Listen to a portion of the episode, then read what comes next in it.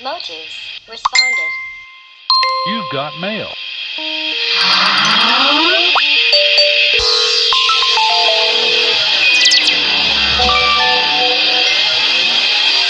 I got mail! Yay! I got mail! Yay! Hola, yo soy Christopher Cedillo de Colectivo Motus y esto es Motus Responde.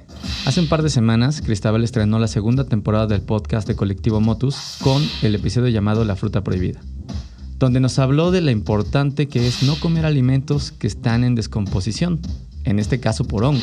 O sea, no es tan simple como cortarle un pedazo que se ve contaminado y comerse el resto del alimento. Los hongos a los que nos referimos en ciencia de los alimentos son microscópicos, que generalmente se encuentran presentes en el medio ambiente y que cuando entran en contacto con una fuente rica en nutrientes, como puede ser nuestros alimentos, nuestra comida, se dan un buen festín.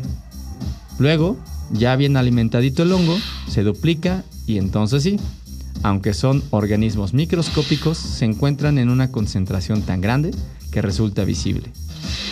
Hay otros organismos que pueden contaminar nuestra cena y provocar enfermedad. No siempre son hongos, también pueden ser bacterias, por ejemplo. En ese sentido, a todos estos agentes que causan enfermedad se les conoce como patógenos y debemos tener cuidado con ellos.